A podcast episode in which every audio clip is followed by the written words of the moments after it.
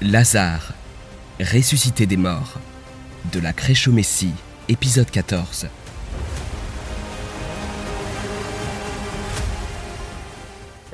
Les Juifs doutaient très fortement des affirmations de Jésus concernant sa divinité. Ils se demandaient s'il avait réellement ressuscité la fille de Jairus, car elle n'avait été malade que peu de temps et Jésus lui-même l'a décrit comme étant endormie. Jean-Baptiste mourut de manière cruelle et atroce, et Jésus n'était pas intervenu pendant son emprisonnement ou après sa mort. Était-il vraiment divin?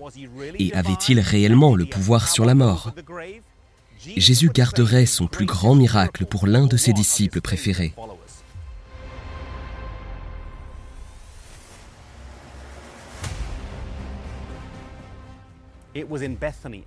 C'était à Béthanie, chez Marie, Marthe et Lazare, que Jésus trouvait un endroit où prendre refuge. Jésus ne possédait aucune maison, était dépendant de l'hospitalité des autres, mais ici, dans cette maison, il était avec des amis avec qui il se sentait à l'aise. C'est dans cette maison que Jésus enseigna à Marie et Marthe l'importance de ne pas se laisser absorber par l'agitation de faire de bonnes actions pour Dieu sans d'abord passer du temps avec Jésus, comme l'a fait Marie.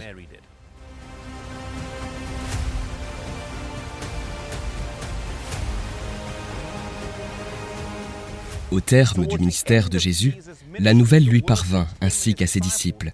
On lui dit, Celui que tu aimes est malade. Ils pensaient que Jésus viendrait tout de suite.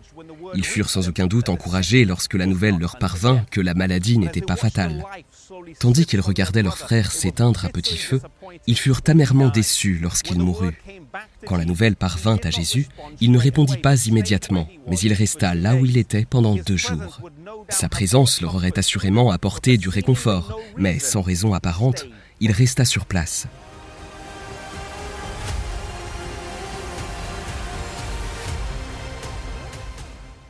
Au bout de deux jours, Jésus dit, Allons en Judée.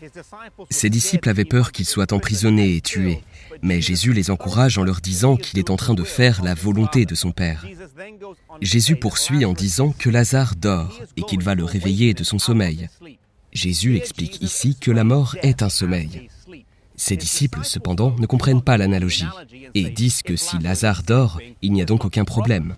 Jésus doit alors reprendre et dire, Lazare est mort.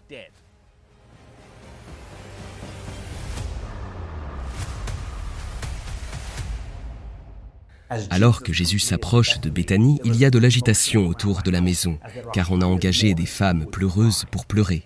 Jésus annonce qu'il est tout prêt, et c'est d'abord Marthe qui vient le voir. Le visage affligé, elle dit, Seigneur, si tu eusses été ici, mon frère ne serait pas mort.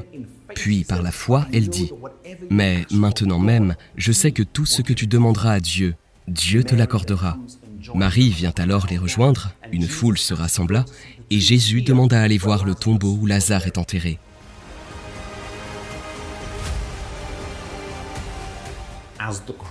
Alors que la foule se rassemble ici devant le tombeau de Lazare, la Bible enregistre le verset le plus court jamais écrit. Jésus pleura.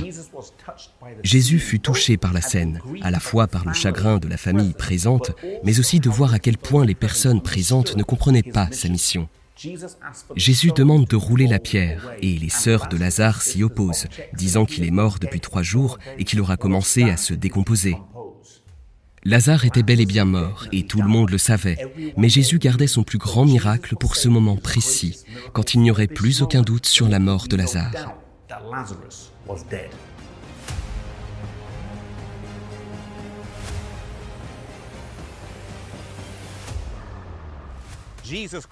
Jésus cria d'une voix forte, Lazare, sors.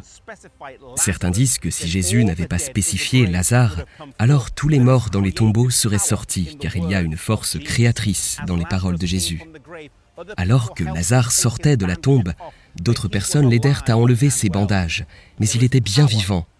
Les paroles de Jésus sont puissantes, et même si aujourd'hui nous ne voyons pas ce type de pouvoir de résurrection se produire très souvent, ou même pas du tout, nous croyons en un Dieu qui revient à nouveau.